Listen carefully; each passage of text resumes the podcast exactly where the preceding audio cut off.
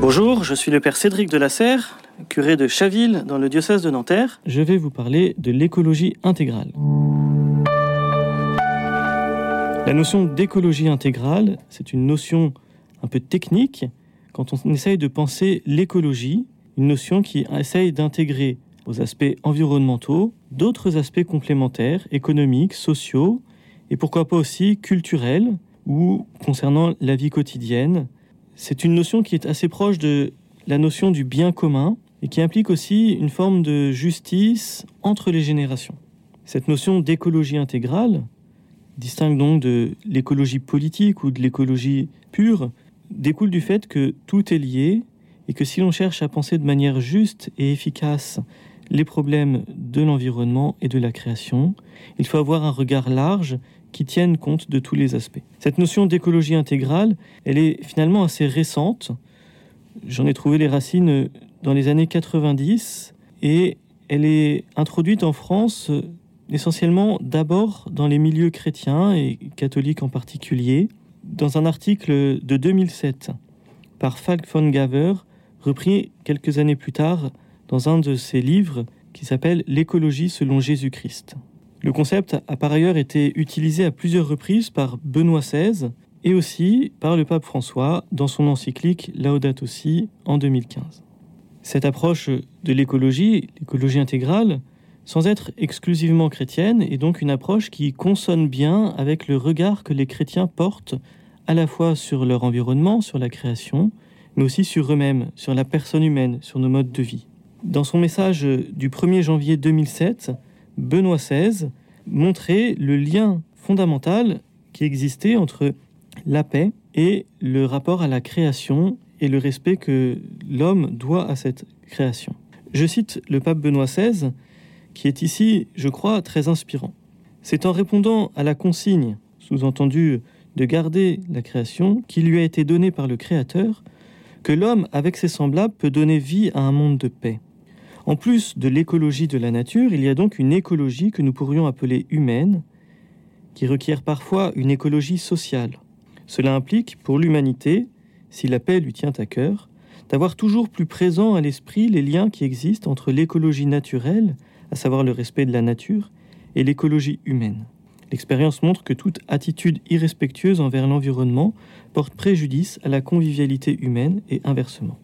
Dans un message en 2010, il reprenait cette même idée que si nous cherchons à faire le bien de l'homme, il est nécessaire de le penser dans son environnement et donc de respecter la création. Et inversement, peut-être là y a-t-il aussi quelque chose d'inspirant, une authentique préservation de l'environnement, de la création, ne peut se faire au détriment du bien de l'homme. Autrement dit, on ne peut pas poser sur l'homme un regard en y voyant un nuisible, comme certains écologistes de ce qu'on appelle l'écologie profonde, la deep écologie, peuvent penser.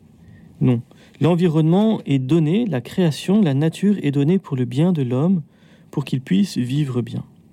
Cette écologie intégrale euh, part donc du constat qu'il y a besoin de repenser de manière cohérente et de réorienter la construction des sociétés et le mode de vie qu'elles nous proposent par leurs institutions. Toutes les formes de la vie en commun, les modes de vie, les modes de développement ont à être pensés en tenant ensemble le bien de l'homme et de son environnement.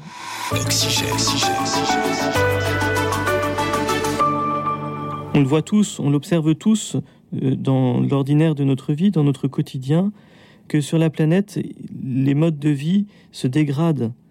Dans beaucoup d'endroits, la nature est abîmée et on vit moins bien. La chaleur est plus intense, les tempêtes sont plus denses, les inondations plus violentes, etc., etc. Cette altération, elle est liée à une dégradation de notre rapport à la création. Et cela, malgré un discours écologique toujours plus intense.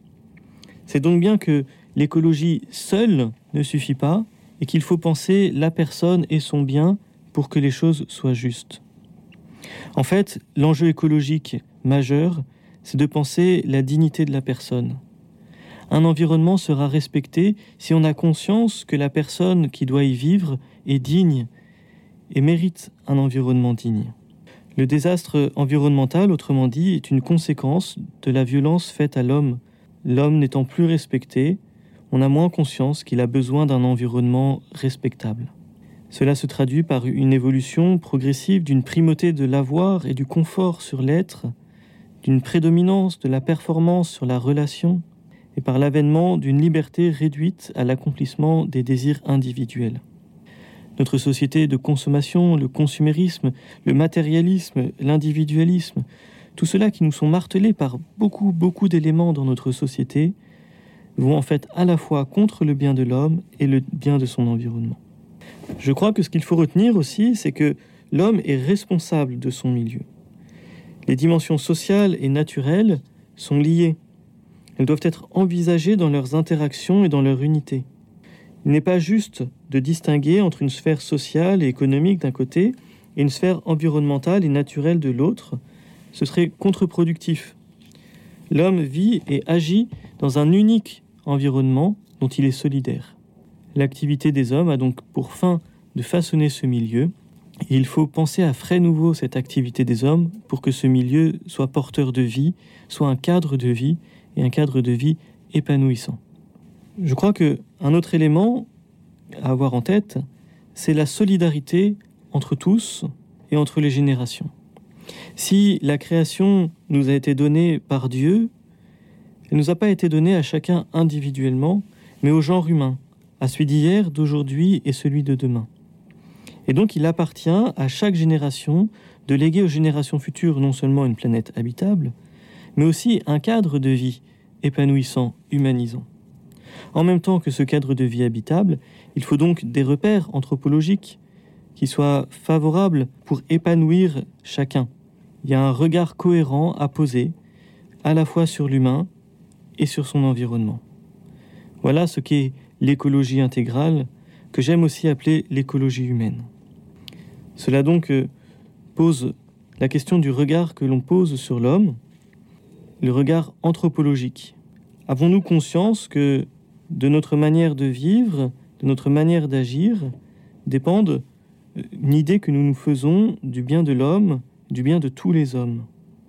Est-ce que nous cherchons à tenir ensemble son bien physique, c'est-à-dire cette capacité à vivre dans un environnement, et son bien intellectuel, c'est-à-dire avoir des repères qui permettent d'avancer dans la vie de manière sûre, et un regard spirituel dans lequel l'homme peut s'ouvrir à quelque chose de plus grand que lui, à une forme de transcendance.